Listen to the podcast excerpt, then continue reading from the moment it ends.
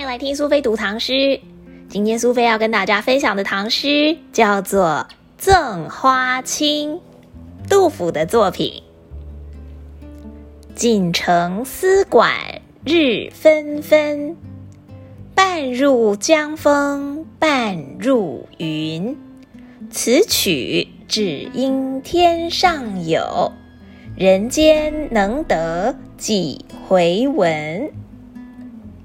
锦城丝管日纷纷，半入江风半入云。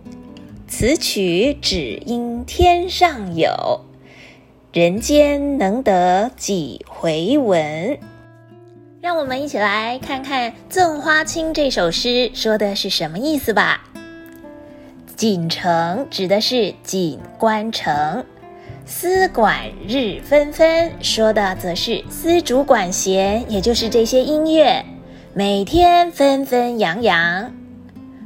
半入江风，半入云，一半随着江风飘去了，一半则飘入了云端。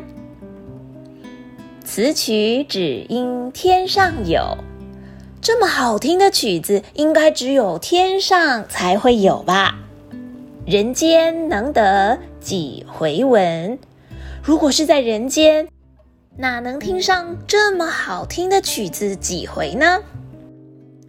作者杜甫定居成都以后，看见花敬定将军，他仗势着自己的战功卓越，所以变得越来越嚣张跋扈，经常演奏这种只有天子才能够领赏的音乐，心里觉得很生气。